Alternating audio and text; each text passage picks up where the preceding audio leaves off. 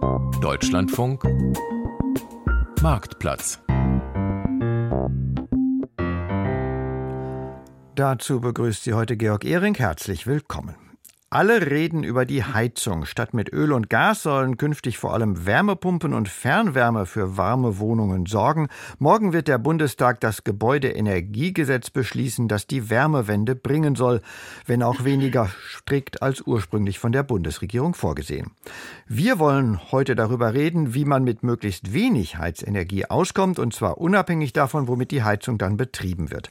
Weniger heizen und wohlfühlen im Sommer, Wärmedämmung für das Haus, Darum soll es in dieser Marktplatzausgabe geben. Worüber wir im Einzelnen reden, das bestimmen auch Sie, liebe Hörerinnen und Hörer. Sie können sich an der Sendung beteiligen und das geht so. Der Marktplatz im Deutschlandfunk. Mischen Sie sich ein per Telefon 00800 4464 4464 oder schreiben Sie uns eine Mail marktplatz.deutschlandfunk.de. Drei Fachleute beantworten Ihre und natürlich auch meine Fragen. Aus Bremen ist uns Inse Even zugeschaltet. Sie ist Energieberaterin bei der Verbraucherzentrale dort. Guten Tag, Frau Even. Ja, guten Morgen. Berthold Kaufmann kümmert sich beim Passivhausinstitut in Darmstadt um Häuser, die fast gar keine Heizung mehr brauchen und er ist und aus Mainz zugeschaltet. Guten Morgen, Herr Kaufmann. Guten Morgen. Und hier in Köln begrüße ich Arnold Drewer. Er betreibt in Paderborn das Institut für preisoptimierte energetische Gebäudemodernisierung und ist Autor des Buches Richtig Dämmen, ein Bauherrenratgeber für Sanierung und Neubau der Stiftung Warentest. Guten Morgen. Guten Morgen, Herr Ehring. Frau Even, die Wärmepumpe kann heute viel mehr als früher. Es geht auch ohne Fußbodenheizung in mäßig gedämmten Häusern. Wie wichtig ist da noch die Dämmung? Die Dämmung ist deshalb wichtig, äh, um den Heizenergieverbrauch wirklich gering zu halten, so wie Sie es auch schon in der Anmoderation gesagt hatten. Also je weniger das Heizsystem arbeiten muss, umso günstiger ist es. Und insofern äh, kommt der Wärmedämmung auch eine große, große Rolle zu. Herr Kaufmann, Sie kümmern sich beim Passivhausinstitut vor allem um den Bau von Häusern und ein Passivhaus braucht fast gar keine Heizung mehr. Wie viel Heizung ist trotzdem noch nötig und wie schafft man das zur Einführung ganz kurz, den Heizbedarf so stark zu verringern, dass man kaum noch eine Heizung braucht? Ja, wie Sie schon sagen, halt, Passivhäuser brauchen sehr wenig Energie und wir haben deswegen sehr viel Wärmedämmung.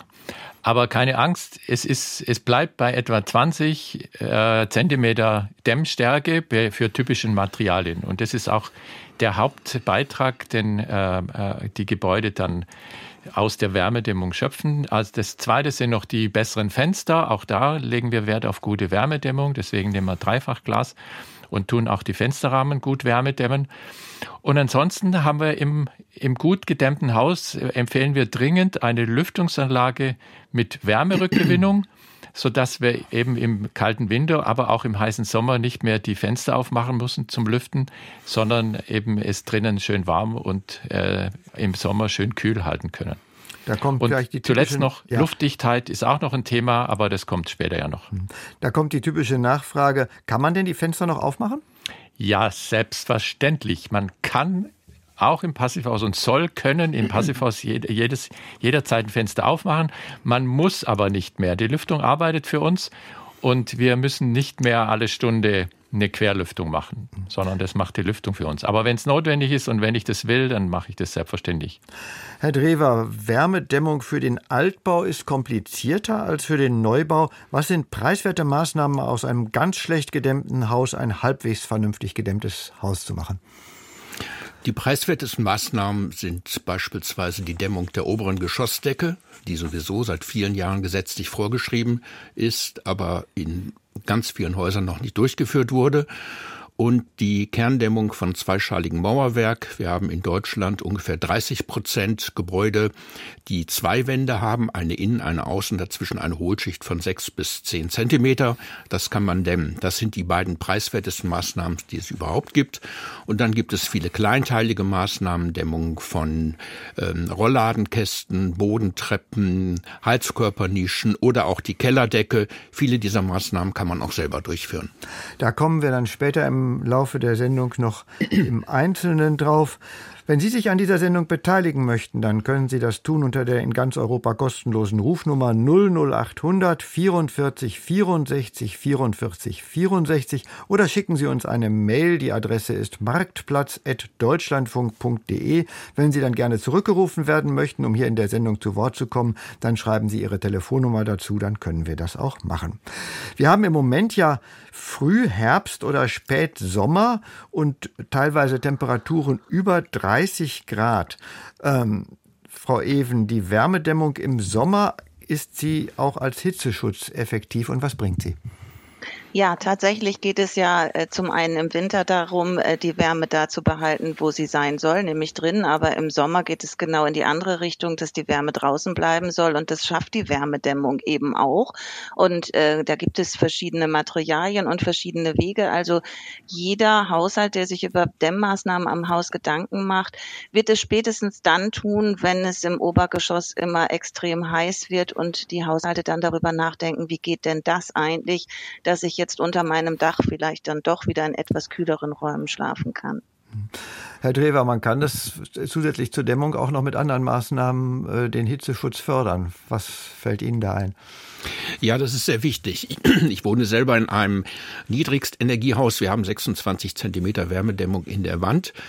Nichtsdestotrotz hatten wir relativ große Fenster mit einer West-Süd-West-Ausrichtung, durch die im Sommer sehr viel Wärme in das Haus hineingekommen ist und äh, meine Tochter hatte sich zu Recht beschwert.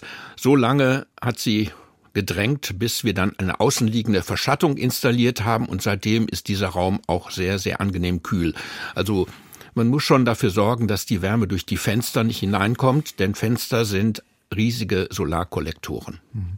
Neue Häuser müssen Standards erfüllen, um den Heizenergiebedarf gering zu halten. Und die Baukonjunktur steckt in der Krise. Bundesbauministerin Clara Geiwitz jetzt, will jetzt die Anhebung dieser Standards verschieben, eben weil der Bau in der Krise steckt. Äh, Herr Kaufmann, ist das eine gute Idee zur Entlastung von Bauwilligen? Äh, nein, leider nicht. Äh, wir sind definitiv der Meinung, und Frau Even und Herr Drewer haben es ja auch schon gesagt, die Wärmedämmung hilft beim Bauen auf jeden Fall und man macht die Leute unglücklich, wenn man ihnen das ausredet. Selbstverständlich müssen wir ein paar Randbedingungen dann noch genauer definieren und dann den Leuten sagen, wie es genau geht. Aber die Wärmedämmung ist, im, wenn man über alles betrachtet und nachrechnet, die wirtschaftlichste Maßnahme, was Wärmeschutz äh, Sommer und Winter betrifft. Das ist, ähm, ist wirklich kontraproduktiv, was da derzeit leider diskutiert wird. Herr Drewer, Sie wollten dazu auch noch was sagen.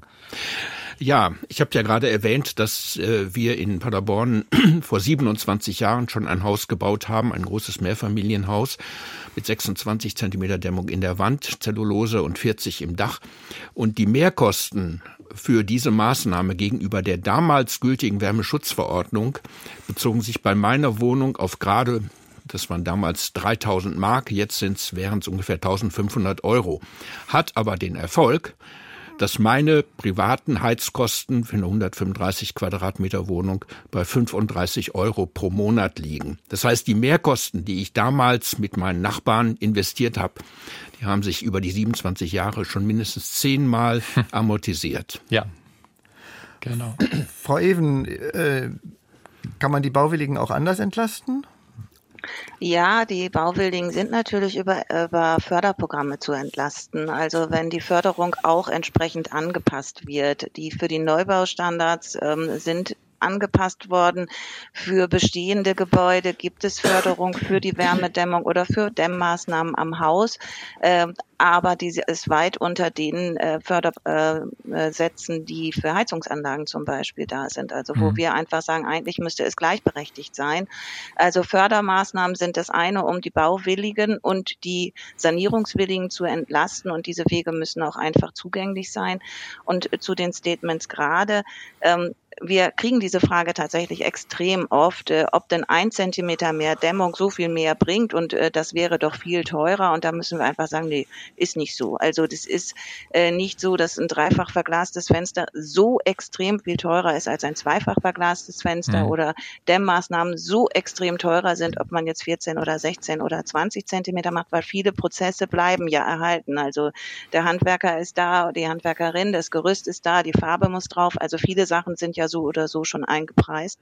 Und wenn ich dann dafür auch noch äh, Förderung bekomme, statt eben auf die Förderung zu verzichten, ähm, ja, ist es eigentlich eine, eine Win-Win-Situation, wie es so schön heißt. Ja, vielleicht darf ich da noch ergänzen. Ähm, Frau Even sagte, es ist ja sowieso da. Das heißt, wenn eine Baustelle sowieso gemacht werden muss oder wenn ich sowieso am Haus was machen muss, in dem Moment noch oder wenn ich neu baue, in dem Moment noch etwas mehr zu machen, der Zusatzaufwand ist in dem Moment in aller Regel sehr gering, so wie Herr Drewer das auch gesagt hat. Und das ist ein wichtiges Prinzip, was wir uns, äh, was wir da propagieren.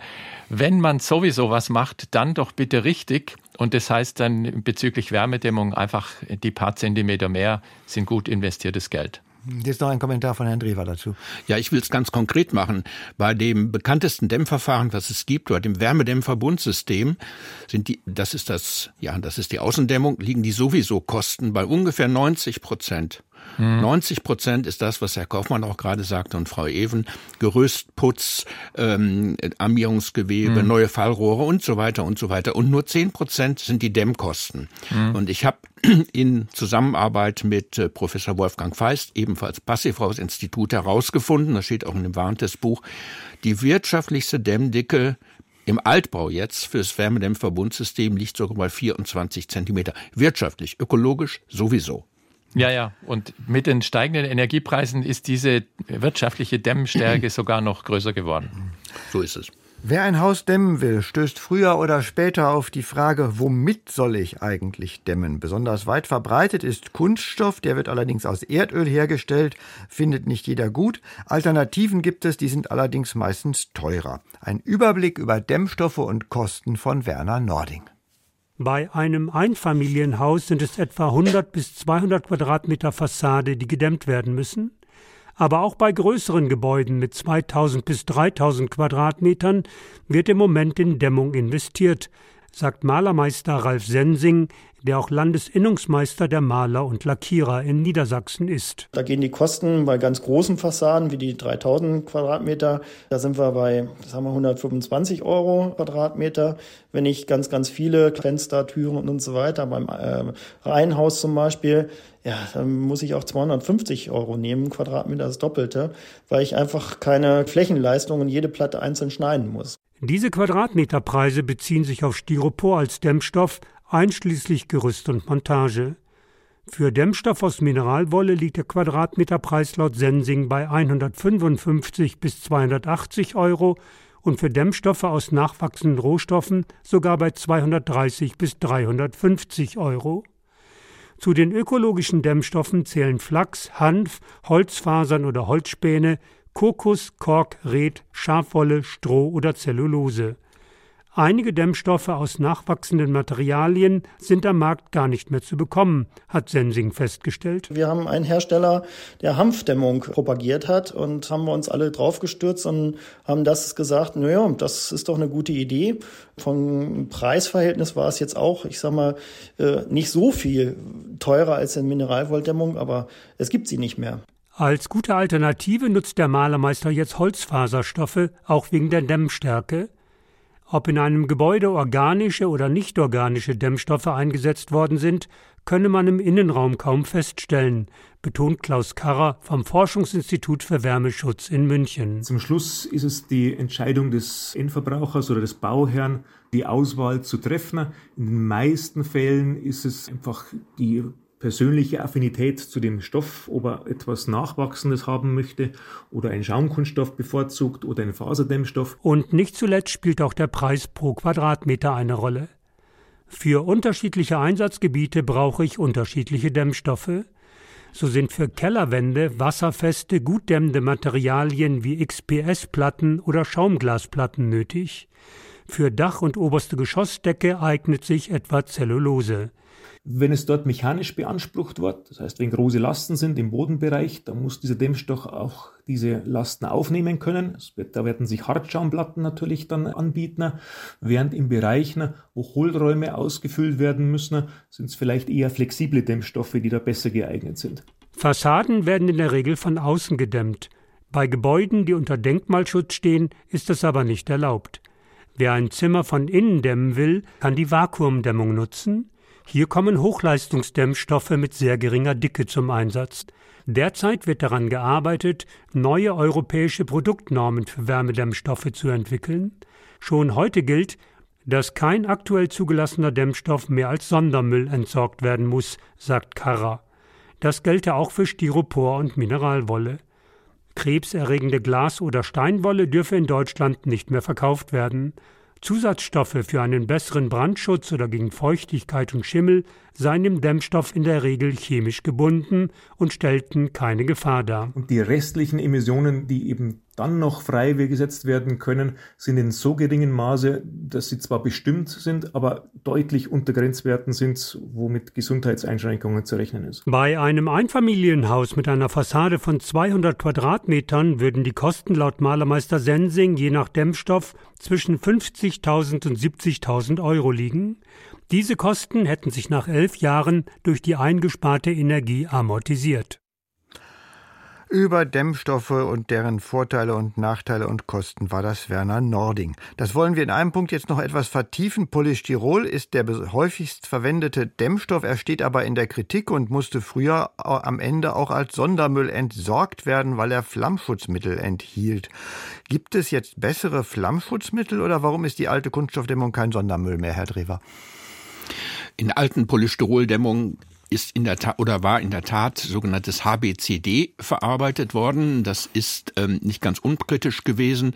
Seit, ich weiß es nicht genau, seit fünf, sechs, sieben Jahren wird das Material nicht mehr verwendet und es sind ähm, äh, neue Flammschutzmittel in Polystyrol drin, die unproblematisch sind. Sowohl im Brandfall, aber auch in der Entsorgung und sowieso in der Nutzung. Das ist vielleicht noch wichtig. In der Nutzungsphase ähm, gast kein Dämmstoff, kein mir bekannter Dämmstoff irgendwelche schädlichen Gase aus und können auch gar nicht, vor allen Dingen, wenn die Dämmstoffe auf der kalten Seite, sprich außen auf der Wand installiert sind. Mhm. Also da passiert eine ganze Menge Panikmache, die sachlich falsch ist. Mhm. Lena Paschko hat uns angerufen. Guten Tag, Frau Paschko. Guten Tag. Was ist Ihr Anliegen? Ähm, ich hatte eigentlich nur berichtet, ähm, wir hatten uns vor einigen Jahren, acht, neun Jahre, ein, ein Rheinmittelhaus gekauft. Das war zweischalig. Und das haben wir dann dämmen lassen. Das waren ein, zwei Tage, die die Handwerker von außen Schlauch reingehalten haben. Ich habe davon drin nichts mitgekriegt. Kein Lärm, kein Schmutz. Und dann waren die wieder weg. Das hatte so um und bei 2000 Euro gekostet. Und ja, ich sitze hier und bin gerade auch regelrecht am Frieren. ähm, wir haben den Dachboden dann noch ausbauen lassen und auch da haben wir dann Zellulose ähm, einblasen lassen. Das ist, wenn man die Velux-Fenster dann auch schön abdunkelt, im Sommer der kühlste Ort im ganzen Haus.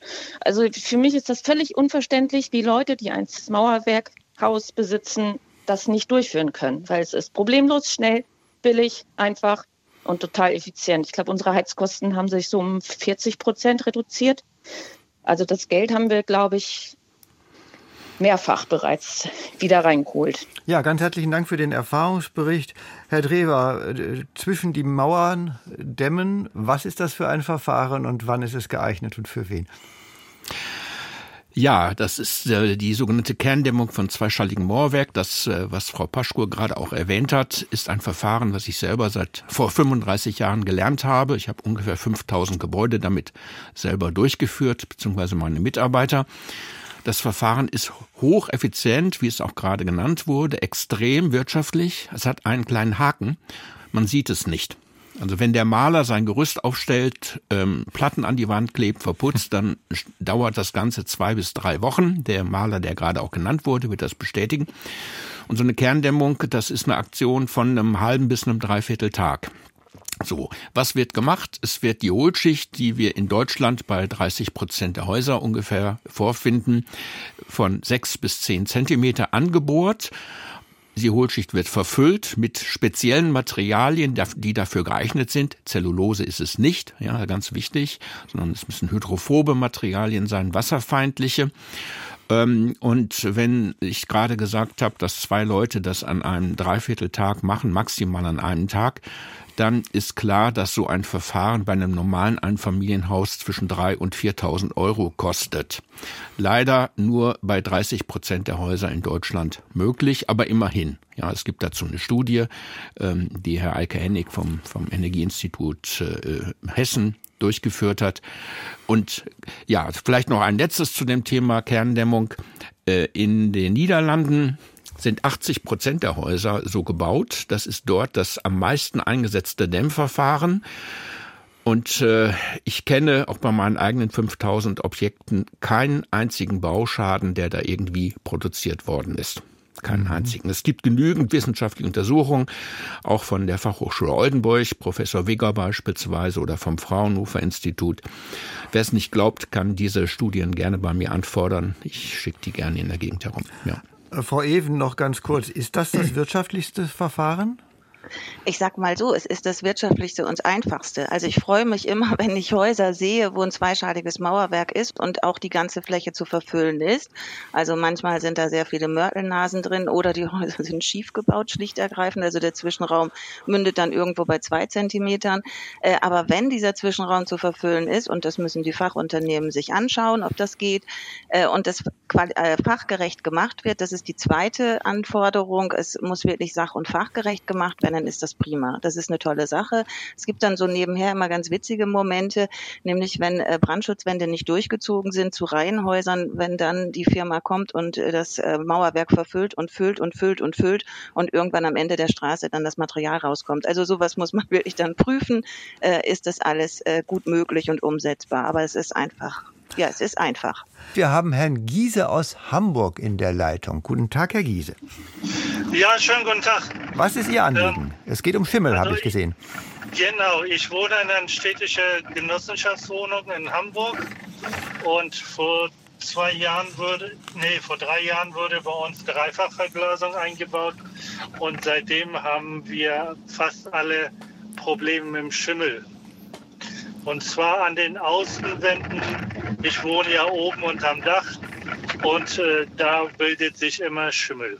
Und ich wohne in dieser Wohnung seit über zehn Jahren und es kann nicht an meinem Lüftungsverhalten eigentlich liegen, denn das einzige Konstante, was sich verändert hat, sind die Fenster. Mhm. Ja, herzlichen Dank für die Frage. Äh, äh, Herr Kaufmann, fällt Ihnen was dazu ein, was da die Ursache sein könnte? Ja, das ist leider sehr direkt zu beantworten. Die neuen Fenster, die Sie erwähnen, sind inzwischen besser luftdicht, wie die alten das waren. Das heißt, äh, wenn Sie vorher noch ein wenig Luftaustausch hatten, dann ist der vermutlich jetzt viel geringer. Und die Feuchtelasten, die Sie in der Wohnung haben, die dürften geblieben sein, also duschen, kochen äh, und so weiter. Und äh, sie haben vermutlich keine Wärmedämmung gekriegt an den Wänden. Und ähm, deswegen, das sind die zwei Punkte. Sie bräuchten eigentlich zusätzlich zu den Fenstern auch eine konsequent Wärmedämmung um das Gebäude rum. Und zweitens raten wir in diesen Fällen immer auch eine Lüftung, ich habe es vorher erwähnt, Lüftung mit Wärmerückgewinnung einzubauen, damit der Luftwechsel in der Wohnung so gestaltet wird, dass eben die Feuchtelasten konsequent abtransportiert werden. Und dann müsste das Problem eigentlich behoben sein. Das heißt. Also mit dem, mit dem Umbau habe ich, hab ich ja keine Mitspracherechte, weil das eine Mietwohnung ist. Aber was mein Lüftungsverhalten anbelangt, ich habe wirklich über das ganze Sommer ist bei mir mindestens im Bad äh, ein Fenster auf. Ansonsten, wenn ich morgens, bevor ich aus der Wohnung rausgehe, mache ich Durchzug und abends, bevor, äh, wenn ich ja. nach Hause komme, als erstes mache ich einen Durchzug. Aber das hat die, äh, diese Schimmel nicht äh, ja. beseitigt. Ich wollte auch nicht Ihr Lüftungsverhalten äh, bemängeln. Das ist nämlich auch ein Punkt. Äh, der, es wird oft dann von den Vermietern so getan, als ob die Mieter dafür zuständig wären. Wir sehen das deutlich anders und deswegen die, die Frage nach einer konsequenten Lüftung. Aber ähm, was Sie ansprechen, ähm, nochmal, die Wärmedämmung ist, was hier fehlt. Weil wenn die, wenn die Außenwände an den Ecken, wo Sie jetzt Schimmel haben, wenn die gut ja. wärmegedämmt wären, dann wären die so warm, dass da kein Schimmel entstehen würde. Okay. Und da würde ich sagen, lassen Sie einen Sachverständigen kommen, der soll sich es vor Ort angucken. Und äh, dann reden Sie mit der Mitwohnbaugesellschaft, beziehungsweise am besten lassen Sie von denen gleich auch jemand mitkommen. Äh, und dann sollen Sie das mal anschauen. Es ist kein Einzelproblem, wir, wir hören das immer wieder. Und äh, beziehungsweise das Problem ist bekannt. Herr Drewer hat sich dazu auch gemeldet. Ja, also ich möchte zu dem, was Herr Kaufmann gesagt hat, gar nichts hinzufügen. Es ist richtig, es wird mit an Sicherheit grenzender Wahrscheinlichkeit die Wärmedämmung fehlen. Aber Herr Giese, ich hätte auch ein probates Mittel für Sie. Äh, ich hätte noch ein probates Mittel für Sie, wenn Ihre Wohnungsbaugesellschaft eine Außendämmung, die in diesem Fall fehlen wird, äh, nicht installieren wird oder möchte oder will, wie auch immer, dann kann man raumseitig auf der, äh, da wo jetzt der Schimmel ist, mit Calciumsilikatplatten äh, diesem Problem Herr werden. Calciumsilikatplatten sind Dämmplatten, die sind nicht so gut, aber sie haben einen sehr hohen pH-Wert, sie sind hydrophil und so weiter. Und ich habe so etwas in dem Haus meiner Eltern auch durchgeführt. Die hatten auch so eine Wärmebrücke. Das Haus war schlecht dämmbar. Es gab einen großen Schimmelstreifen von oben bis unten. Meine Schwester hat dort Calciumsilikatplatten installiert und seitdem ist das Thema weg. Also das wäre so ein Symptombeseitigungstipp für Sie, Herr Giese, den Sie selber durchführen können. Sie müssen allerdings trotzdem um Erlaubnis fragen, weil Sie diese Platten an die Wand kleben müssen. Frau Even, das ist auch eine Frage des Mietrechtes. Welche Ansprüche hat Herr äh, Giese und wie sollte er vorgehen? Also ich bin keine Juristin und es ist immer schwierig, jetzt äh, mietrechtlich dagegen vorzugehen. Also es muss ja dann, ähm, der Vermieter muss sagen, es ist alles ordnungsgemäß, ähm, die Wohnung ist in einem zumutbaren Zustand etc. Also das heißt, der Vermieter muss jetzt erstmal äh, belegen, dass er nicht schuld ist am Schimmel. Das wird auch nicht ganz einfach. Ähm, Sie merken aber auch schon, dass ich eigentlich gar nicht ein Freund von diesen Prozessen bin, also Mietminderung und reagieren, sondern ähm, es geht ja um eine Lösung. Und da haben wir jetzt gerade die Lösungsvorschläge auch schon erarbeitet, weil die Mietrechtsstreitigkeiten sind ähm, wirklich langwierig und äh, dann geht es hinterher darum, dürfte 10 Prozent, 15 Prozent gekürzt werden.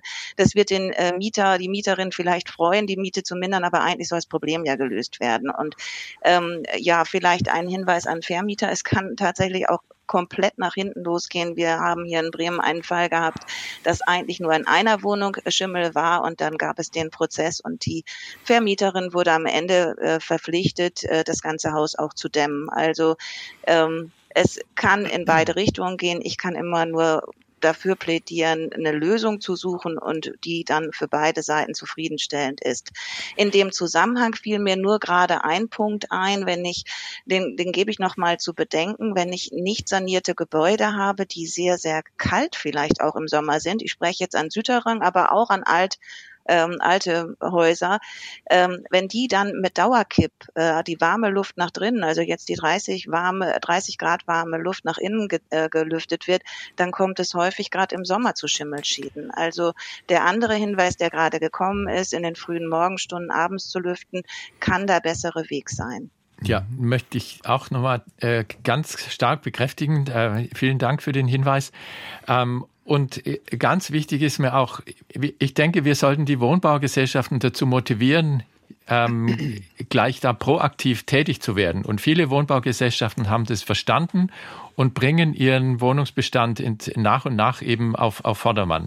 Und ich bin bei Ihnen, Frau Even, äh, zu streiten. Äh, das frisst Kräfte und bindet Kräfte, die wir anderweitig äh, besser eingesetzt hätten. Mhm.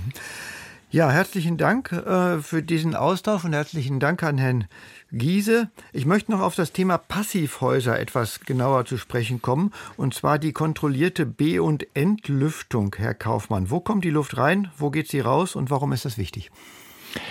Ja, ähm, für die Luft rein und Luft raus brauchen wir zwei Öffnungen äh, pro Wohnung oder für ein Mehrfamilienhaus gern auch zentral äh, auf, dem, auf dem Dach eine, eine Lüftungsanlage, die dann die Luft ansaugt und die verbrauchte Luft wieder, wieder rausbläst. Und die Idee ist, wir blasen in alle Wohnräume, Wohnzimmer, Schlafzimmer und so weiter, Kinderzimmer, blasen wir die frische Luft ein. Und die frische Luft wird über einen Wärmetauscher geleitet und der auf, auf der anderen Seite vom Wärmetauscher kommt die verbrauchte Abluft von aus Badezimmer, Küche und Toiletten und die strömen aneinander vorbei. Der Wärmetauscher ist dicht, das heißt, es ist keine Vermischung und damit können wir die Wärme aus der verbrauchten Abluft zu 80 bis 90 Prozent zurückgewinnen. Und das ist der Schritt, dass das Passivhaus dem guten Niedrigenergiehaus noch vorneweg hat, noch äh, zusätzlich hat. Das heißt, wer ein gutes Niedrigenergiehaus hat, der, der tut sich mit der Lüftung und Wärmerückgewinnung nicht nur gute Luft äh, äh, zu, sondern ähm, er spart dadurch auch nochmal noch mal Energie. Mhm. Herr Drewer, ist das auch was für ein Altbau? Schwierig. Ich habe gerade ähm, zu dem, was Herr Kaufmann gesagt hat, ein bisschen gezuckt. Und zwar deswegen, er hat völlig recht. Ich sehe das genauso. In unserem Haus haben wir leider, leider nur eine Abluftanlage. Das heißt, die warme Luft wird da abgesaugt, an den Stellen, die Herr Kaufmann nannte, im Badezimmer, Toilette und, und Küche. Ähm, leider vergeht aus unseren Lüftungsrohren in der kalten Jahreszeit Tausende von Kubikmeter warme Luft einfach in die Umwelt, die jetzt wiederum ähm, diese, dieser warmen Luft die Energie zu entziehen und unserem Haus zuzufügen, ist sehr, sehr schwierig. Ganz einfach deswegen, weil wir müssten in dem gesamten Haus neue Leitungen verlegen. Im Prinzip gilt auch hier, das, was ich in der Bauphase einmal gemacht habe, richtig oder falsch, das wirkt sich für den Rest Lebensdauer des Gebäudes aus. Positiv, aber auch negativ. Wenn man da etwas äh, unterlässt, und das haben wir leider gemacht vor 27 Jahren, die, die aktive Belüftung mit, mit Wärmerückgewinnung, das haben wir leider unterlassen das noch in den Griff zu bekommen, ich, mir fällt noch nichts dazu ein. Ähm, zum Stichwort sch schwierig. Ähm, Sie haben natürlich recht. Das ist, äh, das ist kein Selbstläufer. Und man muss sich bei der, wenn man eine Maßnahme dann macht, so wie Sie es gerade angedeutet haben, ähm, man muss sich dann in der Planung überlegen, wie man, wie man das macht. Und ähm, wir, also wir kennen die Probleme auch, das ähm, ist selbstverständlich, aber wir denken, auch da gibt es Lösungen und da muss für jeden, für jeden Einzelfall, gerade im Altbau, ähm, äh, Lösung gefunden werden. Inzwischen gibt es kleine Wärmerück Lüftungsgeräte mit Wärmerückgewinnung, die ein bis zwei Räume versorgen können und damit weniger äh, Kanäle brauchen und sonst noch verschiedene andere Dinge. Der Punkt ist nur, ja, es ist manchmal nicht ganz einfach und ja, sowohl Wärmedämmung als auch Lüftung etc. macht Arbeit, aber das ist ähm, unser Ansatz. Wir können hier mit vertretbarem Aufwand, also mit vertretbarer zusätzlicher Arbeit und Planung eine Lösung finden, die die Gebäude im Ende viel, viel besser macht und jeder, der es dann entsprechend äh, gut gemacht hat, wird hinterher glücklich sein und jede Familie. Und Herr Drewer, ähm, ich gebe Ihnen völlig recht. Ähm, es ist ähm, ein gewisser Aufwand und ich würde Ihnen wünschen, dass Sie es damals gemacht hätten. Ähm, aber diejenigen, die jetzt neu drangehen und sich überlegen, was zu tun wäre, äh, denen würde ich raten, ähm, erstmal in Ruhe nachzudenken, was geht Dazu gibt es Architekten und Fachplaner für, auch für Lüftung und die Architekten, die dann die, die Außenwand und das Dach und so weiter anschauen und die Energieberater. Und alle die, äh, die können dann Vorschläge machen und sollten Vorschläge machen und es sollte ein Konzept erarbeitet werden, sodass dann die, die Maßnahmen effektiv und äh, entsprechend auch kostengünstig durchgeführt werden können. Herr Borg aus Wesel hat uns angerufen. Guten Tag, Herr Borg. Ja, schönen guten Tag. Sie haben ein Anliegen zum Thema Mauerwerk, wenn ich das ja, richtig lese. Äh, nicht nur das, ich be, äh, verfolge sehr interessiert hier Ihre Sendung. Und ich habe eine, vor 40 Jahren gebaut. Damals war die Vorschrift äh, zweischaliges Mauerwerk hier mit 4 cm Dämmung. Ich selber bin Energietechniker, habe lange mit Heizungsbau zu tun gehabt. Habe damals 8 Zentimeter gemacht, also eine Verdoppelung, zweischaliges Mauerwerk mit Klinker. Danach habe ich den Keller gedämmt. Ich habe alles schon vor 20 Jahren gemacht. Mhm. Dach, Dach äh, habe ich zusätzlich gedämmt, alles so. Jetzt habe ich mir gedacht, gerade bei diesem zweischaligen Mauerwerk, äh, dann hol doch mal jemand her, wie ist, sagt er, um Gottes Willen, nichts einblasen. Dieses zweizeilige Mauerwerk ist dafür da, und das sehe ich auch als Techniker ein. Im Sommer wird dieses Mauerwerk sehr heiß. Und wenn das nicht hinterlüftet würde, würde es, kühl, würde nicht gekühlt werden und würde nach vorne rausbrechen. Außerdem äh, würde das äh, dann äh, feucht werden, wenn, wenn man das nicht hinterlüftet. Die Luft würde also die Feuchtigkeit dort rausholen. Jetzt höre ich genau das Gegenteil bei Ihnen und haben jetzt ein Problem. Mhm. Ja, Herr Drewer, Sie haben das Gegenteil gesagt. Äh, wie reagieren Sie auf Herrn Bock? Ja, Herr Bock, haben Sie denn diese Probleme? die Sie gerade genannt haben? Oder haben andere Leute Ihnen die einge... Also mit, mit Feuchtigkeit? Nein, nein, ich, ich habe das noch nicht gemacht. Eben deswegen habe ich ja kein ach, Problem. Ach so, das heißt, Sie haben ein zweischaliges Mauerwerk mit Luftschicht und keine mit Dämmung drin. Da sind ungefähr vier Zentimeter Luftschicht drin. Ja. Vielleicht auch fünf, das ist ja mit der Dämmung, mit der, mit der, ist ja nicht so ganz immer eindeutig, ne? Ja, also die Hitze kommt im Sommer definitiv, wie wir gerade schon äh, genannt haben, durch die Fenster und nicht durch die Wand. Das gibt's bei keinem. Nee, nee, nee, nee, die Mauer hier, wenn ich die Mauer im Sommer anfasse, ich verbrenne mir die Finger. Ja. So heiß wird die Mauer, wenn die Sonne drauf knallt. Genau. Und wenn Sie dann die Mauer zur Innenmauer hin mit einem Dämmstoff versehen, dann geht die Hitze schon mal gar nicht in die Innenwand hinein. Darum geht's gar nicht. Sondern? Es geht darum, dass die Mauer draußen kaputt geht. Ein Klickermauerwerk fällt um, wenn das nicht hinterlüftet wird. Äh, also, es das gibt in euch. gesagt worden, erscheint Ja. mir logisch, hat Nein, es ist definitiv, das ist äh, definitiv falsch. Ähm, ja, auch Energieberater haben häufig die Mais hat mich nicht mit Löffeln gefressen. Ähm, die Kerndämmung von zweistelligen Mauerwerk seit 50 Jahren bekannt wurde in Europa. Wir reden ja nicht nur über Deutschland, wir reden über äh, Benelux-Staaten, Dänemark und so weiter. Fast eine Million Mal durchgeführt und es gibt keine einzige Mauer, die durch die Kerndämmung zerstört wurde. Keine einzige. So ein Schadensfall ist mir nicht bekannt. Sie können mir aber auch gerne eine Mail schreiben, dann schicke ich Ihnen einen ganzen Haufen wissenschaftlicher Literatur vom Fraunhofer Institut, diversen Universitäten und so weiter und so weiter. Es gibt es nicht. Zu dem Thema Feuchtigkeit ist zu sagen, ja, das ist nämlich der Grund, warum die Zweischaligkeit überhaupt erfunden wurde und warum sie vorzugsweise in Nordeuropa äh, äh, gebaut wurde in, oder in Deutschland, in Nordwest- und Ostdeutschland, aber selten in Bayern, Baden-Württemberg, weil wir nämlich in Norddeutschland häufig Schlagregen haben. Das heißt, der Regen kommt vor allen Dingen auf den Inseln, Spiekeroog, super tolle Insel, war ich letztens, äh, kommt von vorne und nicht von oben. Das heißt, die Wand wird feucht. Und irgendein schlauer Bauingenieur hat im 19. Jahrhundert die Idee gehabt, die Wand in zwei Teile zu teilen. Das heißt, eine Vorsatzschale zu stellen und ein Tragmauerwerk. Die Vorsatzschale wird feucht, das Tragmauerwerk bleibt knochentrocken. Das ist übrigens der Grund, warum die Zweischaligkeit erfunden wurde und nicht aus Dämmgründen. Wenn man jetzt diese Hohlschicht verfüllt, darf man, das habe ich ja auch gerade gesagt, auf keinen Fall einen hydrophilen, wasserfreundlichen Dämmstoff, wie zum Beispiel Zellulose, verwenden, sondern hydrophobe, wasserfeindliche Dämmstoffe, Styroporkügelchen, per Liter habe ich seinerzeit genommen, SLS 20 und so weiter. Diese Materialien leiten keine Feuchtigkeit. Und ich kann Ihnen garantieren, das ist einfach äh, Empirie, ja, äh, dass also nicht nur meine 5000 Gebäude, für die ich verantwortlich bin, sondern weitere eine Million Gebäude, vor allen Dingen aber auch in, in, in den Niederlanden, es diese Bauschäden, die Sie gerade genannt haben, nicht gibt. Es gibt eine Menge Märchen und Mythen bezüglich der Wärmedämmung. Auch zu anderen Dämmverfahren gibt es eine Menge Unsinn und ähm, das, was Sie, diese Effekte, die Sie gerade genannt haben, sind mir nicht bekannt. Es gibt sie nicht. Und wenn es sie gibt, fahre ich sofort zu dem Gebäude hin und schaue es mir genau Ja, an. Dann sind aber zu spät. Äh, Nochmal eine andere Frage, weil wir ja gerade dran sind. Da ist ja eine Luftschicht dazwischen. Und diese ganzen Dämmstoffe leben ja davon, dass, das- der höchste Beitrag, der höchste Anteil davon ist ja Luft. Ja. Es ist ja Luft da schon drin, die dämmt doch auch, oder Nein. nicht? Nein, das ist äh, ja, das genau, das kenne ich. Ähm, wenn das so wäre, dann würde es ja ausreichen, wenn Sie im Winter oder sagen wir mal die Bergsteiger, die den Mount Everest beklimmen oder erklimmen oder die die die die Antarktis, ja, wenn die Ballons um sich tragen würden. Das ist nicht der Fall.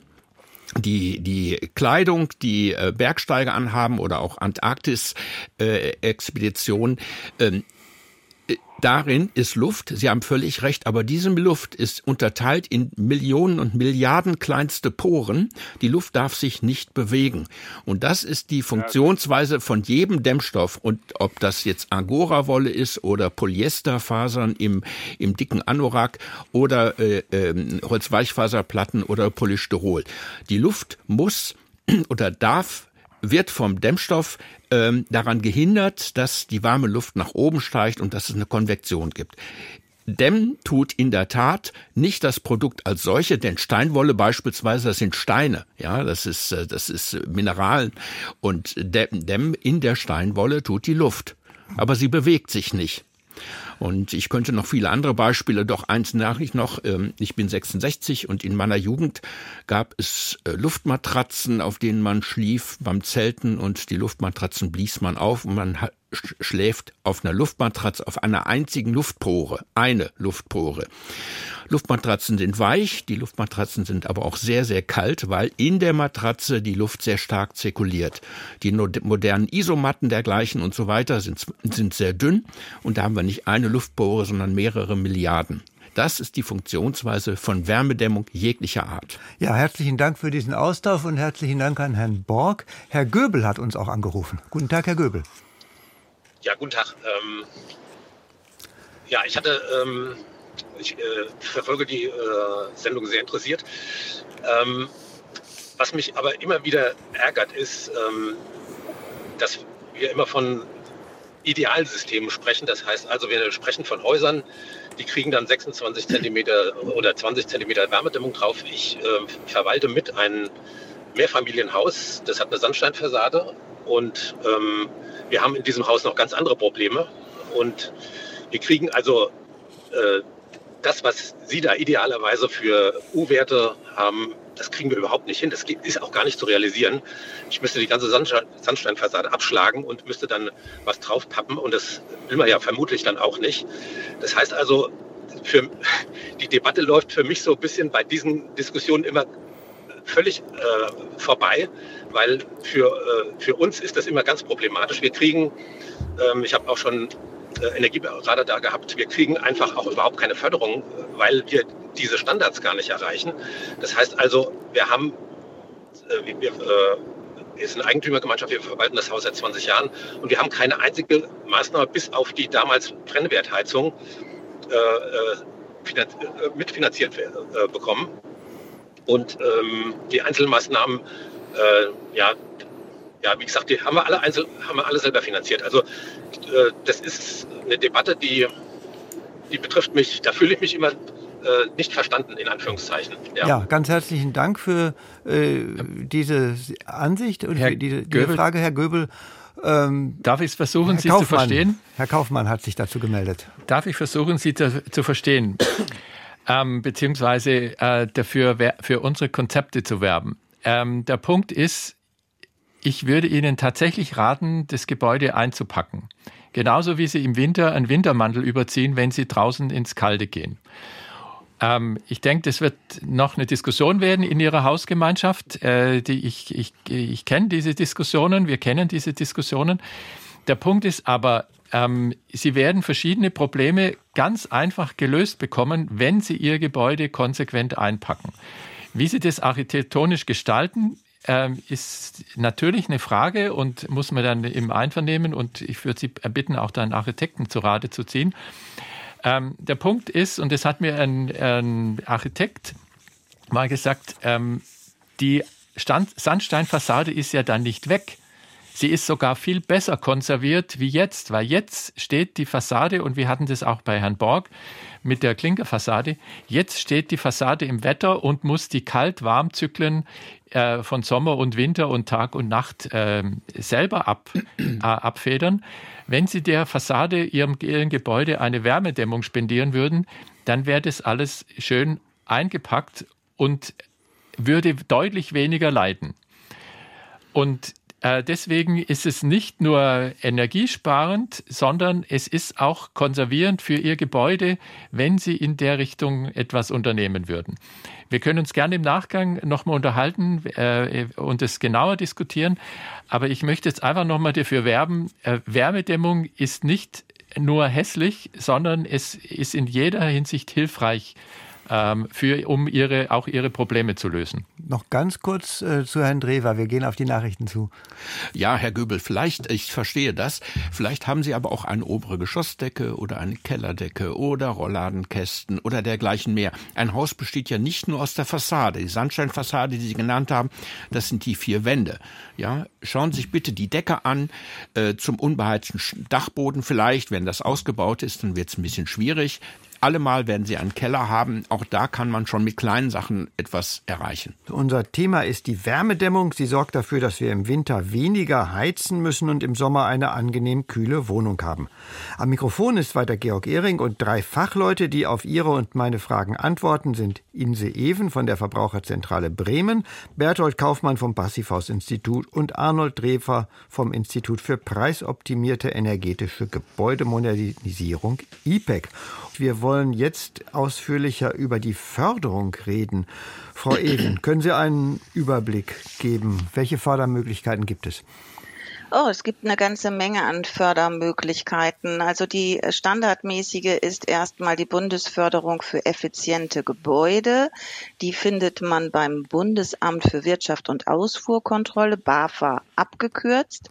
Äh, in der Bundesförderung ist zum Beispiel vorgesehen, dass ich 15 Prozent der Investitionssumme als Bargeldzuschuss bekommen kann für Dämmmaßnahmen am Haus, für den Fensteraustausch, ähm, ja, für die Dachgeschossdämmung, für die Dach Dachdämmung ähm, oder aber sogar bis zu 20 Prozent. Und da knüpfe ich vielleicht an die Frage gerade mit dem Mehrfamilienhaus an.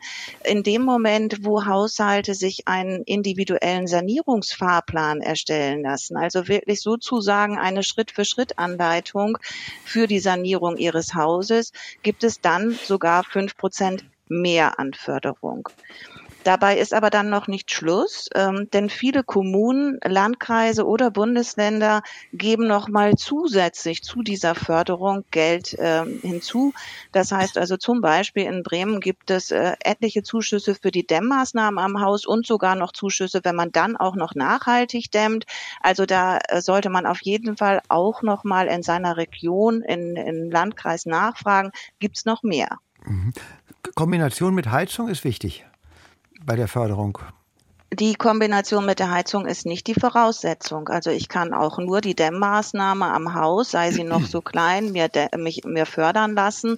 Ähm, es gibt dann die Möglichkeit auch hin, äh, zu sagen, ja, ich möchte keine Förderung, der Prozess dauert mir viel zu lange, ähm, ich möchte jetzt ganz schnell fertig werden. Dann gibt es äh, die Möglichkeit über die Einkommensteuererklärung, Paragraph 35c des Einkommensteuergesetzes, das Ganze als energetische Sanierungsmaßnahme Maßnahme über die Steuererklärung einzureichen. Nicht zu verwechseln mit Handwerkerleistungen und ähnlichem.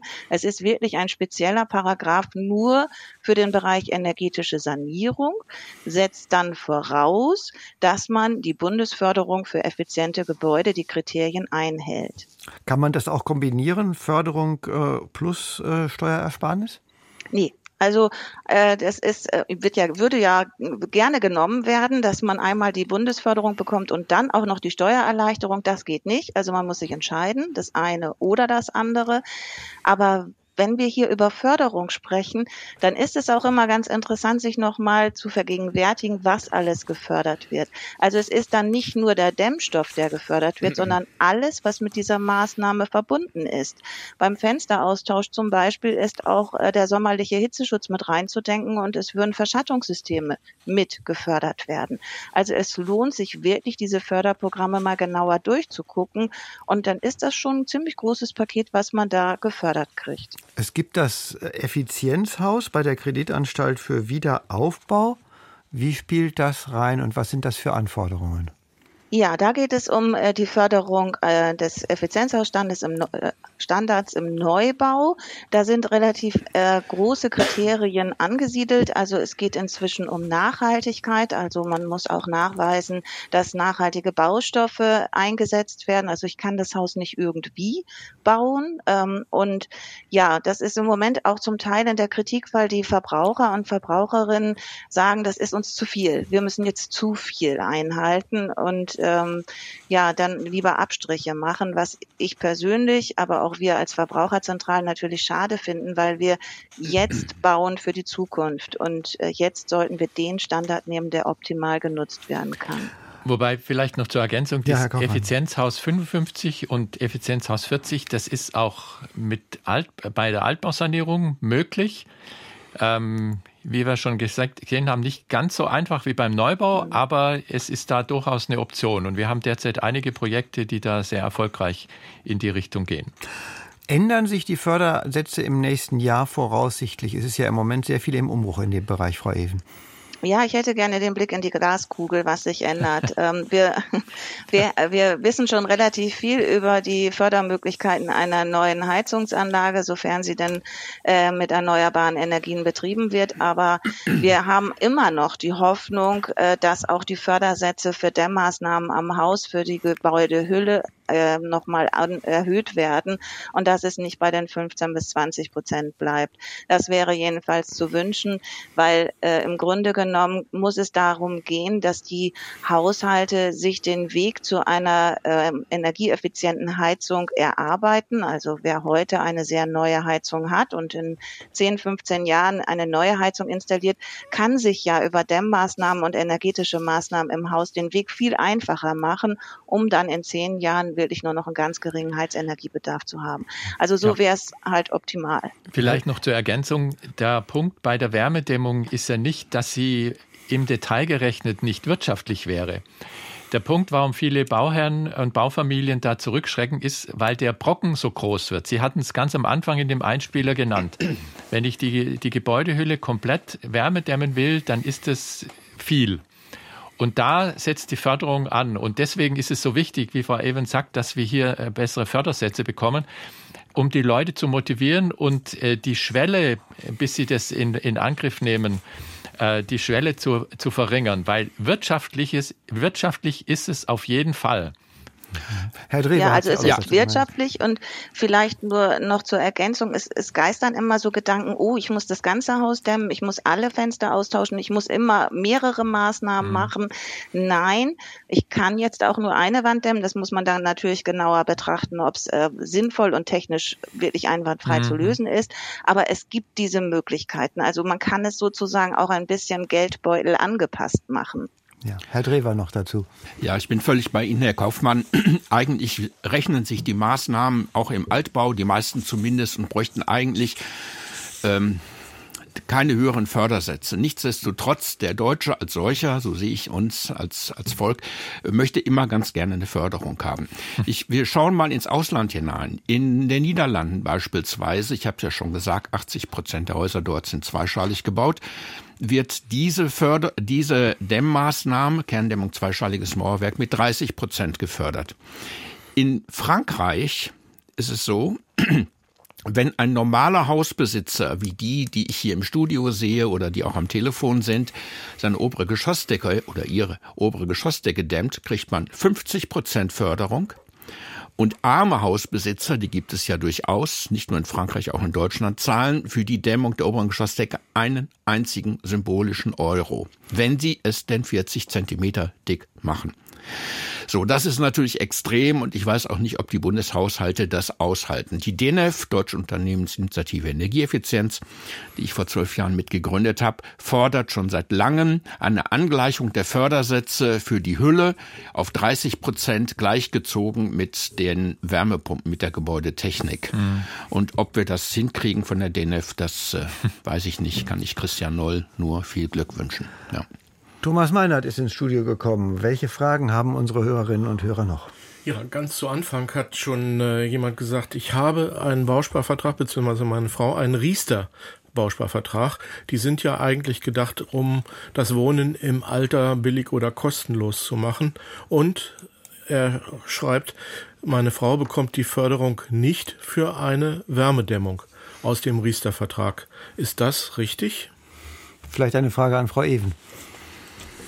Ja, ich kenne mich mit den Bausparverträgen und den Bedingungen oder mit den Riester-Verträgen nicht so ganz aus. Ähm, ich ich stelle mir das jetzt nur gerade so vor, dass ein Bausparvertrag im Beispiel ähm, zuteilungsreif ist und dann kann er ja eigentlich nicht an Bedingungen geknüpft werden. Wenn es ähm, ein Riester-Vertrag ist, würde ich an die Verbraucherzentrale verweisen wollen, an die Finanzbereiche bei uns, die das nochmal prüfen, ob da Bedingungen dran sind. Insgesamt ist es aber so, das kann man schon übergreifend sagen, dass es immer wieder auch eine Rückmeldung äh, bei uns gibt, dass Banken und Versicherungen bestimmte Formulierungen wählen und sagen, so ist das nicht möglich. Und wir haben hier gerade intern in der Runde auch diskutiert. Ich glaube, es ist immer noch sehr viel Unverständnis für energetische Sanierungsmaßnahmen, auch bei Versicherungen und Banken da, die auch noch nicht so genau wissen, äh, ist das nicht alles zu hoch angesetzt, ist das alles wirtschaftlich und da muss, glaube ich, auch noch ein bisschen Umdenken stattfinden. Vielleicht zur Frage Kredit geben und, äh, und wirtschaftlich. Ähm, jemand, ein Banker oder eine Bankerin, die einen Kredit vergeben will, die ist gehalten zu schauen, ob der Kreditnehmer das Geld auch wieder zurückbringt, also den Kredit zurückzahlen kann. Und dementsprechend wird der Kreditnehmer oder die Nehmerin als, ähm, als ein Risiko eingestuft. Das ist ein ganz normaler Vorgang. Dazu muss der Banker und die Bankerin aber wissen, was gemacht werden muss. Das heißt, er oder sie muss es verstehen. Und deswegen ist es immer eine gute Idee, den Banker und Bankerinnen zu erklären, um was es geht, was sie machen wollen. Und dann wird die Wahrscheinlichkeit, dass sie einen Kredit dafür kriegen oder auch Fördermal, wie auch immer, aber dass überhaupt die, äh, die Bank äh, bereit ist, da einen Kredit zu geben, dann wird die höher. Wenn der Banker es nicht versteht, dann kann es so schlimm werden, dass es gar ablehnt, da äh, Geld reinzugeben. Das heißt, der Rat ist dann eine andere Bank zu fragen, wenn man entweder das, das oder hinkriegt. es gibt viele Banken, die übrigens dieses Öko-Rating nenne ich es immer. Ähm, die ganz bewusst in ihrem äh, Portfolio drin haben. Das heißt, sie kriegen einen Zinsbonus ohne Förderung, ähm, wenn sie einen gewissen Effizienzstandard äh, nachweisen. Also wir hatten das damals für unser Passivhaus bekommen. Ein Prozentpunkt weniger für, für diesen Kredit. Und ähm, der Punkt ist, ich, ich muss als Bank, ähm, ist ja der, der, Kreditnehmer die Baufamilie, die hat ein gewisses Budget monatlich und die, wenn, wenn die sehen, aha, das ist jetzt ein Passivhaus, die Heizkosten werden viel niedriger sein wie im normalen Haus, dann sagt er, okay, dann kann der 100 Euro pro Monat mehr für den Kredit aufwenden und damit ist er für mich ein besseres Risiko. Eine ganz andere Dämmfrage. Kann man auch durch Dämmung äh, die Fassade das durch Begrünung erreichen? Die kühlt ja auch und äh, verhindert Erwärmung. Herr Drewer kann dazu was sagen, glaube ich. Die Antwort ist kurz und knapp Nein. Die Fassade kühlt, das ist richtig. Das liegt an der Verdampfungsenthalpie, an der, an der äh, Verdunstungskälte im Sommer. Da verlieren die Pflanzen über das Blatt ähm, Feuchtigkeit und äh, das kühlt in der Tat. Im Winter gibt es diesen Effekt nicht. Es, äh, man kann durch eine Fassadenbegrünung keine Energie, keine Heizenergie einsparen. Das geht nicht. Ja, und aber wie Sie gerade sagen, äh, im Sommer ist es auf jeden Fall sinnvoll. Das heißt, beides in Kombination, die gute Wärmedämmung und dann eine Fassadenbegrünung, das macht auf jeden Fall Sinn. Selbstverständlich. Ich selber habe zum Beispiel, wir haben eine Fassadenbegrünung mit Efeu und wildem Wein. Und was im Übrigen wunderschön ist, auch äh, sind äh, Dachbegrünungen, Flachdachbegrünungen. Ja, auch das habe ich. Und genau. äh, dieser Kühleffekt im Sommer ist nicht zu unterschätzen. Aber im Winter äh, Heizenergie einsparen, das ist leider nicht möglich. Ja. Grenzbebauung ist noch ein wichtiges Thema. Viele Häuser stehen auf der Grenze zum Bürgersteig oder auch zum Nachbargrundstück. Und wenn man da außen eine Wärmedämmung dran macht, dann wird der Bürgersteig kleiner oder das Nachbargrundstück überbaut. Frau Even, haben wir ja. da Ansprüche? Ähm, ja, es gibt inzwischen einige Gesetzurteile. Es gibt allerdings auch wieder Landesregelungen, wie das zu handhaben ist. Aber einfach so machen geht auf gar keinen Fall. Also wenn ich öffentlichen Grund überbaue, muss ich dafür einen Antrag stellen und sagen, ich möchte das jetzt tun. Dann wird genau geschaut, ist das ein Hauptverkehrsweg, äh, kann der Bürgersteig kleiner werden oder nicht? Oder muss die Dämmung äh, eine Etage weiter oben angesetzt werden? Auch das ist ja denkbar, äh, um den Weg da zu halten. Und das Gleiche gilt eigentlich auch äh, wenn man Privatgrundstücke überbaut, also beim Nachbarn sozusagen äh, mit ähm, die Dämmung reinbaut und 16 Zentimeter sein Grundstück überbaut, da muss man mit dem Nachbarn eine Einigung erzielen. Ich würde sowas immer schriftlich machen, weil wenn der Nachbar das Haus verkauft und äh, dann, dann der neue Eigentümer sagt, alles wieder rückbauen, wäre das ein richtiger Schaden. Also das wirklich zu fixieren und zu vereinbaren, dass das so in Ordnung ist. Mhm.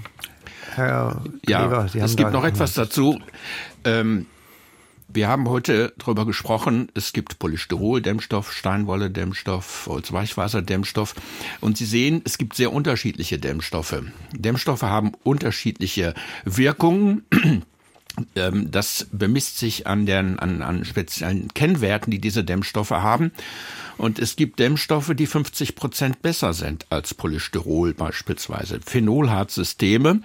Ähm, das heißt, ich muss nicht unbedingt 16 Zentimeter oder die von mir gerade genannten 24 Zentimeter aufbringen, wenn ich das nicht will. Es gibt ja auch andere Argumente, Schießscharteneffekt und dergleichen mehr. Dann kann ich mit höher oder viel höherwertigeren Dämmstoffen den gleichen Effekt erzielen und brauche nicht so dick auf, aufbringen. Nichtsdestotrotz lande ich natürlich trotzdem ähm, dann vielleicht nicht 16 oder 20 Zentimeter im öffentlichen Raum, sondern vielleicht 10 Zentimeter. Und da hat äh, Frau Even völlig recht.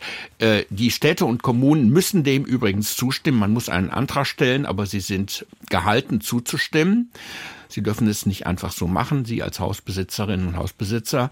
Aber die Stadt darf es nicht verweigern, dass sie in den äh, Gehweg hineindämmen. Und noch einmal, Dämmstoff ist nicht gleich Dämmstoff. Ein Hörer schreibt von seinem Flachdach. Herr Diesler hat ein Haus, Bungalow, wahrscheinlich 1974 gebaut. Flachdach oben, innen hat er eine Holzdecke. Was ist die beste Dämmung? Ja, Flachdächer bzw. Bungalows energetisch gesehen häufig eine Katastrophe. Es hat viele Gründe. Ähm, man kann auch in Flachdächer hineinschauen. Ich habe mir selber vorgestern so ein Ding angeguckt in Bad Lippspringe. Ähm, ganz häufig ist es so, dass diese Flachdächer keine Dämmung oder nur sehr geringe Dämmung enthalten. Da findet man einen Hohlraum. Der Hohlraum ähnelt dem wie bei der Wand, was wir heute Morgen schon mal besprochen haben. Und diesen Hohlraum kann man dämmen. Nicht komplett, das ist etwas äh, schwieriger, etwas komplizierter, aber es ist möglich. Ähm, um das herauszufinden, sollte Herr Diesler vielleicht ähm, ein, zwei Platten an der Attika, das sind diese ähm, dunklen schwarzen Platten, mal entfernen und in, den, in das Dach hineingucken. Ja. Förderung zur, zur also, Ergänzung. Ähm, auch hier gilt, wenn die Dachhaut sowieso erneuert werden müsste, das heißt, wenn es undicht ist oder irgendwas, dann ist der Zeitpunkt, auch über Wärmedämmung nachzudenken. Und das Flachdach oder das Flachdach hat den Vorteil, Sie können die Dämmstärke fast unbegrenzt dick machen. Es fällt ja nachher nicht mehr auf. Also 40 Zentimeter im Dach ist überhaupt kein, kein Problem äh, gestalterisch. Aber ähm, der Punkt ist, die Dachhaut wiederherzustellen, das ist teuer. Und deswegen, äh, wenn die Dachhaut sowieso neu braucht, äh, wenn Sie die sowieso neu brauchen, dann denken Sie darüber nach, ähm, entsprechend was zu tun. Könnte, ja, man, könnte man da vielleicht mit Solar, Solarpanelen äh, auch die Dämmung unterstützen oder herbeiführen? Nein. Ja, andersrum. Bevor Sie Solarpaneele aufbringen, die auf jeden Fall eine gute Idee sind, mhm. schauen Sie danach, dass das Dach, was drunter ist, gut gemacht wird. Wir stellen immer wieder fest, dass marode Dächer, da äh, noch eine PV draufgeklatscht wird, die Leute sind spätestens nach fünf Jahren unglücklich, wenn sie merken, dass sie da äh, eigentlich zuerst das Dach drunter hätten machen sollen. Ja. Also es sind zwei verschiedene Sachen. Okay, äh, nur auch als Ergänzung. Wir haben dazu eine Konstruktion entwickelt. Diese Flachdächer, ich muss es nochmal sagen, sind sehr häufig nicht gedämmt. Man mhm. kann die Hohlschicht dämmen, genauso wie bei der Wand. Und wenn man dann noch, da hat Herr Kaufmann völlig recht, obendrauf ein sogenanntes Umkehrdach installiert, das sind spezielle äh, Polystyrolplatten, kann man die, kann man Passivhausstandard mit einem U-Wert von 0,1 erreichen. Und wenn man das dann noch begrünt, hat man das perfekte ja. Flachdach. Genau. Plus Thema, Photovoltaik selbstverständlich. Dem Thema Passivhaus und Förderung, Herr Kaufmann. Gibt es für Passivhäuser eine spezielle Förderung? Äh, nicht speziell, aber die Passivhäuser laufen unter dem KfW 55 und KfW 40 Standard. Also ein Passivhaus ist etwas besser als das KfW 40 ähm, und ähm, die passen da rein. Ja.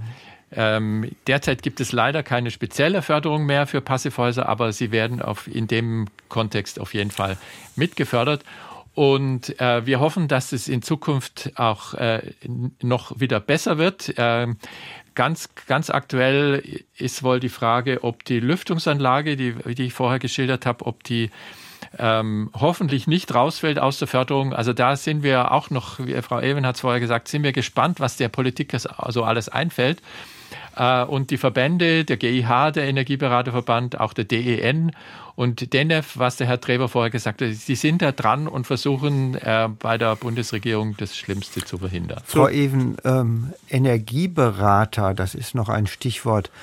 Die, wann lohnt sich das? Wie geht das und was kostet das? Mhm. Also der äh, von wer, wer über energetische Sanierungsmaßnahmen am Haus nachdenkt, sollte folgenden Weg beschreiten. Einmal eine Einstiegsberatung kostenfrei zu nutzen. Das ist äh, die Beratung der Verbraucherzentralen, die Energieberatung dort. Also wir machen sozusagen das Grobe und können den weiteren Weg aufzeigen. Dann geht es äh, zu niedergelassenen Energieberatern, den Energieeffizienzexperten, die einen Sanierungsfahrplan für die Haushalte erstellen da steigen schon viele Haushalte aus, weil sie denken, das ist wahnsinnig teuer. Sie hören Summen von 1600, 1800 Euro, aber halt, halt, halt. 80 Prozent der Kosten werden auch bezuschusst. Das heißt, Eigen, der Eigenanteil ist äh, deutlich geringer. Und dann gibt es den Sanierungsfahrplan und immer dann, wenn ich aus diesem Fahrplan eine Maßnahme umsetze, bekomme ich fünf Prozent mehr an Förderung. Und es sollte eigentlich so sein, dass Sie den Energieeffizienzexperten an Ihrer Seite behalten. Also ich hoffe immer, mhm. dass es eine vertrauensvolle Zusammenarbeit gibt und äh, dass dann weitere Schritte dort möglich sind. Ja, es ist richtig, die Berater und Beraterinnen sind komplett ausgelastet. Also die Haushalte können nicht erwarten, dass gleich morgen der Fahrplan Fahrplan schon in ihren Händen ist und alles ganz toll läuft. Aber vielleicht haben ganz viele Haushalte ja so die Planung im Jahr 2024, 2025 möchte ich mal was umsetzen. Dann ist genau jetzt der richtige Zeitpunkt, hm. diese Wege zu beschreiten und mit einem entsprechenden Vorlauf zu agieren. Kann man eine Lüftungsanlage auch nur für einen Teil, also meinetwegen die Südfassade, anbringen, ohne dass man das im ganzen Haus machen muss? Und was kostet das auch? Ähm, das lässt sich so aus der Ferne äh, schlecht, äh, schlecht sagen. Ist, ähm, Lüftungsanlage würde ich nicht fassadenweise sehen, sondern ähm, in Bezug auf welche Räume. Und ähm, da gibt es inzwischen kleine Lüftungsgeräte, die ein bis zwei Räume Zuluft versorgen können und wenn das in der Nähe vom Badezimmer äh, ähm, installiert ist, dann kann das auch das Badezimmer entlüften. Das heißt, man kann einen Teil der Wohnung und entlüften, das, entlüften, das geht sehr gut. Und da mal die äh, Lüftungsplaner nachzufragen, beziehungsweise Sie können auch bei, zu uns kommen. Es gibt da einige Konzepte, die gerade für die Altbausanierung und äh, kleinräumig, äh, so schrittweise ja. äh, ganz dann, gut funktionieren. Wird dann die Feuchtigkeit automatisch reguliert? Äh, die, die Lüftungsgeräte können ähm, feuchte gesteuert, sind zum Teil sogar feuchte gesteuert, ja. Der Punkt ist, sobald Sie einen Luftaustausch in der Wohnung an einer Stelle machen, profitiert auch der Rest der Wohnung. Ein Ingenieur in der Schweiz hat mal gesagt, hey, eigentlich brauche ich ja nur zentral in der Wohnung ähm, einen Raum B und entlüften. Und äh, wenn die Wohnungsinnentüren äh, meistens offen stehen, dann ist der Rest der Wohnung auch belüftet. Ähm, das ist zwar nicht normgerecht, aber er hat recht. Äh, sobald irgendein Luftaustausch da ist, äh, da ist ähm, bin ich erstmal, habe ich das Gröbste gemacht und ähm, es ist auf jeden Fall besser wie vorher. Das war der Marktplatz für heute. Danke an meine Gäste Inse Even, Berthold Kaufmann und Arnold Drewer. Danke an alle für die Hörerfragen, an Regie und Technik und alle anderen, die an dieser Sendung beteiligt waren. Und natürlich an Sie, liebe Hörerinnen und Hörer. Wir sprachen heute über die Wärmedämmung, die dazu dient, dass Sie weniger heizen müssen, unabhängig davon, womit Sie gerade heizen. Nah- und Fernwärme sind zwei Möglichkeiten dafür. Darum geht es in der nächsten Woche im Marktplatz. Jule Reimer moderiert die Sendung und gleich kommt hier im Deutschlandfunk die Sendung Umwelt und Verbraucher mit Sandra Pfister. Und da geht es unter anderem um eine Giftmülldeponie im Elsass, die das größte Grundwasservorkommen Europas bedroht.